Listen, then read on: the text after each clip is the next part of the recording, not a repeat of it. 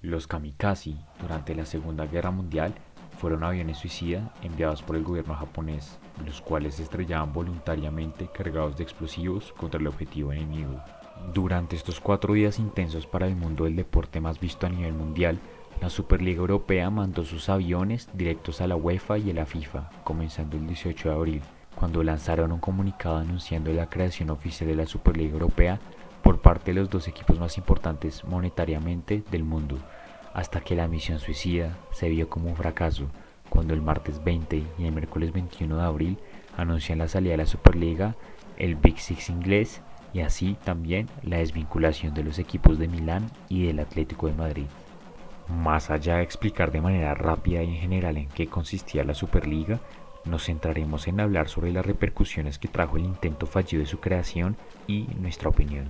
72 horas fueron suficientes para generar una montaña rusa de emociones en todas las personas involucradas en este bello deporte. El primer día, en su comunicado, se anunciaba que la Superliga iba a ser un torneo largo, conformado por 20 equipos organizados en dos grupos de 10 equipos. Los tres mejores de cada uno pasaban a los cuartos de final y los otros dos restantes para llenar el cuadro salían de un playoff que se jugaría entre los cuartos y quintos de cada grupo.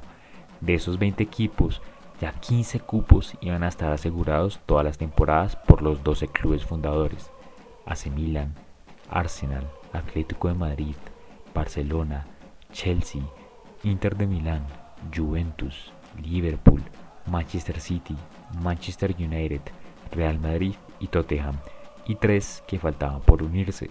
En cuanto a las cinco vacantes restantes, se iban a ocupar por equipos invitados dado su mérito deportivo, los partidos iban a jugarse a ida y vuelta, exceptuando la final, que se iba a hacer en un escenario neutral a partido único. El fin de este torneo era poner a jugar a los mejores equipos con los mejores jugadores cada semana, con el fin de superar las pérdidas generadas por la pandemia, transmitiendo partidos a priori atractivos. Así se ayudaría de forma solidaria a toda la pirámide del fútbol, desde el club más grande hasta el club más humilde. En las últimas horas del domingo, las dudas e inquietudes entre los periodistas, aficionados, jugadores, directivos y demás iban aumentando, generando miles de reacciones en contra. Los primeros en dar su opinión sobre lo sucedido el domingo fueron las entidades más poderosas del fútbol europeo. La UEFA, la ECA y las ligas nacionales no tardaron en mostrar su completo descontento. De esta noticia, la UEFA reaccionó con absoluto desdén frente a esta decisión.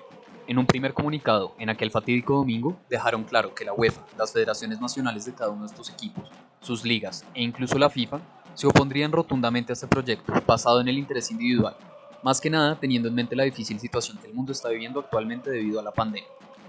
Alexander Seferin, actual presidente de la UEFA, ha de ser una de las figuras más fronteras ante toda esta debate el mandatario llegó a referirse a estos clubes y sus dirigentes como serpientes puramente interesadas en acumular capital y dejar de lado a todos aquellos que lo rodean. Javier Tebas, presidente de la liga, se mofó de Florentino Pérez, indicando que este ya no es solo un individuo despistado, sino que es una persona perdida, quien es incapaz de comprender el hecho que esta Superliga es un problema, no una solución. Dentro del mundo de los grandes mandatarios y hegemones de nuestra sociedad, no solo reaccionaron aquellos directamente relacionados al mundo del deporte, Boris Johnson, actual primer ministro inglés, el ministro español de deporte, entre muchas otras figuras públicas, fueron reacios y dejaron claro que apoyaban la posición de las entidades internacionales para detener este torneo. Enseguida, la UEFA, aparentemente respaldada por la FIFA, jugó todas las cartas que pudo para intimidar a estos equipos y sus jugadores. Todos estos equipos podrían verse sancionados con no poder jugar sus ligas locales, sus jugadores tendrían prohibido acceder a torneos internacionales e, Incluso les sería imposible representar a sus naciones siempre y cuando estuviesen afiliados a un club de la Superliga. Por otra parte, múltiples jugadores dieron un paso hacia adelante para criticar la polémica decisión de crear la Superliga. El primero en exponer su molestia fue Ander Herrera, internacional español y jugador del PSG. Es entonces cuando la posición de los fanáticos se hace más notoria. El amor y la ilusión de ver a su equipo de chico desarrollarse, pelear con los grandes y poder sobrepasarlos se tornaría en algo literalmente imposible. Volver a vivir una situación como aquella del legendario Leicester en 2016 no volvería a darse nunca más. Tras Herrera logramos vivir un bellísimo efecto bola de nieve. Jugador tras jugador, exjugadores, presentadores, directores técnicos, todos amantes del deporte, fueron comentando este controversial evento y absolutamente todos estaban en desacuerdo. Osil, Neville, Bruno Fernández, Pep Guardiola, entre muchísimos otros, salieron a expresar su molestia y inconformidad frente a estos 12 gigantes del fútbol mundial. No obstante, los famosos 12 miembros fundadores parecían no inmutarse. Florentino daba una entrevista donde le restaba importancia a las amenazas de los entes internacionales. Múltiples directivos de estos clubes renunciaron a sus cargos internacionales, afirmándose así como nuevos mandatarios de este certamen. Todo parecía indicar que esta peripecia triunfaría por encima de lo que el resto del mundo del deporte deseaba. Al menos eso parecía. Lunes 19. Antes del partido Liverpool-Leeds, hinchas de los Reds protestaron frente a Anfield, el mítico estadio caracterizado por su emblemático You'll Never Walk Alone. Nunca caminarás solo. Un mensaje que distaba de la realidad que buscaron sus presidentes. Fanáticos molestos con cartas solicitando que el Liverpool se retracte de sus pésimas elecciones. La tensión era tangible, los jugadores incluso lo reconocieron tras el final del partido. En estas entrevistas, jugadores como James Milner o Jordan Henderson también dejaron claro su descontento. Dejaban clara una cosa, los directivos de arriba iban en contra de todo lo que buscaban los representantes en el campo. Ninguna directiva salió a dar la cara, solamente individuos que no tenían forma de haberse opuesto previamente a estas decisiones. Lentamente iba aumentando la presión que sentirían dichas directivas. 24 horas después, Chelsea debía disputar un juego contra el Brighton. Mientras su bus se dirigía al Stamford Bridge, se vio interrumpido por una oleada de fanáticos molestos. Peter Cech, leyenda de los Blues y actual miembro del cuerpo técnico del club londinense, se vio obligado a descender y tratar de mediar con la furia de la afición. Cech empieza a dar pistas de lo que se viene, pide paciencia y tiempo, insinuando que había algo moviéndose tras bambalinas. El partido inicia, pero mientras este se desarrollaba, rompe noticia tras noticia informando que Manchester City desistiría de esta famosa Superliga. Poco después se filtra que el Chelsea también tiene la misma intención. Antes del final de los 90 minutos es donde vemos la anhelada noticia. Todos los clubes ingleses han desistido de hacer parte de este proyecto. Aleluya. Los hinchas aún tenemos voz en este mundo tan politizado dentro del deporte. Parece que el amor por la camiseta triunfa sobre el interés monetario. Parece. En sus comunicados, que van desde lo más profesional y se acercan lentamente a lo más humano, vemos cómo estos clubes reaccionaron frente a la indignación de aquellos que dan su vida por el deporte. Empuja un dominó y caerán los demás. En menos de una hora, el Inter Milan también se desvincula de este proyecto. La Superliga Europea, el superproyecto que salvaría al mundo del fútbol, termina siendo no más que un efímero intento de aumentar la brecha de ingresos entre los clubes. El rico buscaba ser aún más rico a costa del pobre nuestra opinión. Desde el primer momento, como hinchas del fútbol de barrio, de los partidazos por el descenso, de los milagros deportivos, nuestra posición fue, como la de la mayoría, en contra de este proyecto, a pesar de que nuestros equipos favoritos se eran implicados en esto. Teníamos cientos de dudas y muy pocas respuestas sobre lo que se proponía, y es ciertamente por esto que el proyecto se mató a sí mismo antes de matar a los demás, es decir, a la UEFA y a la FIFA. Una página publicada con unas cuantas letras que se pensaba que iba a tener la seriedad como la gente se lo tomó, no lo fue. Se subieron a los aviones sin bases consistentes y sólidas. No tenían patrocinadores firmados con las grandes corporaciones como Facebook, Microsoft, Amazon, etc., las que ni siquiera recibieron un llamado por parte de los organizadores de este nuevo torneo.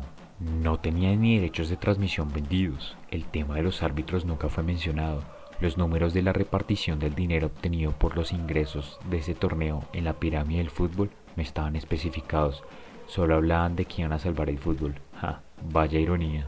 Tampoco especificaron los criterios para los cinco equipos clasificados por mérito, porque ese era el gran problema y por el que la gente se revolucionó, pues se perdía la esencia del deporte cuando el competir deja de existir y ya unos cuantos tienen asegurado un lugar. Se jactaban de que los nuevos hinchas del fútbol, los que se la pasan metidos en redes sociales, querían ver entretenimiento, pero la ironía viene cuando la presencia de la Superliga en dichas redes, Twitter, Instagram, Facebook, etc., era nula. ¿Cómo pretendían vender así la idea sin una amplia dispersión en Internet? Inclusive, al momento de cada uno de los equipos de publicar sus comunicados informando sobre esta unión, no hubo orden, cada uno lo publicó cuando se le pareció eso muestra una pésima coordinación entre los miembros del grupo. Además, los que tuvieron que dar la cara explicando qué pasaba no eran los dueños o presidentes de los clubes, sino los jugadores y técnicos a los que ni siquiera se les consultó en un principio. Eso sí, el único que trató de salvar el avión fue Florentino. Todo esto muestra, como primer punto de nuestra opinión, que la Superliga se destruyó a sí misma. La falta de claridad en muchos aspectos importantes y la pésima coordinación y organización de algo que iba a iniciar en menos de cinco meses provocaron que este kamikaze se estrellara con el mar antes que con la ciudad enemiga. El segundo punto de nuestra opinión va alineado con las enseñanzas que nos deja esta novela. Los clubes simplemente son unos acomodados. No nos andemos con falsas ideas de que los seis clubes ingleses son héroes. A su vez diría que no nos engañemos y pensemos que las directivas respondieron ante el rechazo de la fanaticada. Lo que estamos viendo es una horda de individuos que simplemente se mueven cuando las cosas les convienen Toda esta situación y la patética respuesta de los dirigentes se siente simplemente como un video de disculpas de un youtuber tras cualquier controversia. Claro, enorgullece ver que hayan prestado atención a la palabra del hincha, la palabra de aquel que jamás jugará en estadios gigantescos, sino de los del común, de aquellos a los que ese fútbol 5 de barrio equivale a su propia Champions League. Pero en definitiva, todo esto se siente falso, manipulado, calculado. Los clubes no se acomodaron realmente al deseo de sus hinchas, Simplemente se acomodaron a lo que menos afecta a su bolsillo a corto y seguramente largo plazo. De otro modo, más cabezas de dirigentes como Ed Woodward ya hubiesen rodado para recuperar la fe y la confianza de los hinchas. Esto nos hace cuestionar cómo harán para recuperar su buena reputación en el ámbito internacional. Con respecto a lo que se viene a corto plazo, nos quedan otras dudas. La primera, por más que los clubes ingleses insisten que se alejan del proyecto, Pérez y Agnelli insisten que hay contratos que les obligan a seguir involucrados. Al parecer, este proyecto simplemente queda en stand-by, está paralizado. Enhorabuena, salvamos el fútbol europeo de una competencia que solo busca lucrar unos pocos. ¡Demonios! Eso mismo hizo la UEFA con su nuevo modelo y nadie está diciendo gran cosa. Esto en definitiva es interesante. La UEFA logró pintarse como un héroe velando por el bienestar de toda la comunidad futbolera, buscando premiar a todos basándose en la meritocracia. No obstante, no seamos ingenuos. La UEFA no fue ningún Robin Hood, fue más un John I, un rey que se niega a perder todo su dinero, sus ingresos. Toda esta reacción por parte del antihéroe que fue la UEFA demuestra únicamente una cosa que incluso Patrick Bamford, delantero del Leeds, dejó claro en su entrevista después del partido contra el Liverpool. Es impresionante la cantidad de alboroto que se genera en el juego cuando los bolsillos de alguien están siendo lastimados. Es una pena que nunca sea así con otras cosas que están yendo mal en este momento, como el racismo y cosas así. Lamentablemente, así es como es. Finalmente, nos enfrentamos a unas dudas, unas problemáticas que quedan en el aire. ¿Queremos continuar con estos grandes equipos? Equipos que básicamente solo son grandes por la cantidad de dinero que mueven. Mantener el acceso de superpotencias monetarias a los clubes de fútbol simplemente continuará aumentando la brecha de desigualdad en este deporte, la cual se agranda aún más y más con la continua superinflación de los precios de los jugadores por parte de estos clubes. ¿Qué podemos hacer para acabar estas cosas? Porque parece que estos entes centralizados no están velando realmente por disminuir dicha desigualdad. La UEFA quiere dinero, la FIFA quiere dinero. El formato suizo no es una verdadera solución para la Champions. El Mundial en Qatar definitivamente es un desacierto para saciar los deseos de uno que otro mandatario unido con un jeque dando dinero tras bambalinas. Lo que deben buscar estas instituciones y estos clubes no es aumentar los ingresos de todos. Capaz lo ideal sea buscar una disminución de costos. ¿Qué deberían imponer? ¿Limitaciones salariales o en el gasto? ¿Una mayor cantidad de contribuciones monetarias impuestas sobre los grandes para ayudar a los chicos? Tan solo el tiempo podrá dar una verdadera respuesta, pero definitivamente debemos retomar el movimiento y el diálogo para enfrentar esta problemática. Las fanaticadas también podemos servir para proponer soluciones a los problemas que pasan en este deporte, eso sí, llevando en la vanguardia la competencia sana y justa. Se puede utilizar un modelo como el de la Nations League y las selecciones europeas. Distintos equipos con diferentes realidades se organizan en varias divisiones según un ranking muy bien estructurado en el cual se luchen ascensos y descensos buscando el objetivo de llegar a lo más alto. Otra propuesta es que los equipos más grandes se vean obligados a invertir en las canteras de los equipos más humildes, dejando aquí nuevas estrellas para que maduren en estos equipos y luego sí puedan adquirirlos. Esto provocaría que los clubes de más abajo mejoren futbolísticamente y por ende económicamente. A su vez, se volverían más atractivos para ver.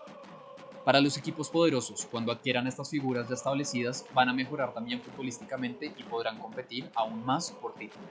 Sin embargo, es claro que estas propuestas tienen muchas aristas, pero ideas como estas son las que se necesitan para hacer del fútbol un deporte más justo. En conclusión, fue desastroso el manejo que le dieron a todo este asunto. Una falta de seriedad y puñaladas por la espalda fue lo que determinó la vehemencia de todo amante del fútbol y su insistencia para acabar con un proyecto codicioso. No obstante, las organizaciones deben evolucionar. Siempre hay espacio para la mejora.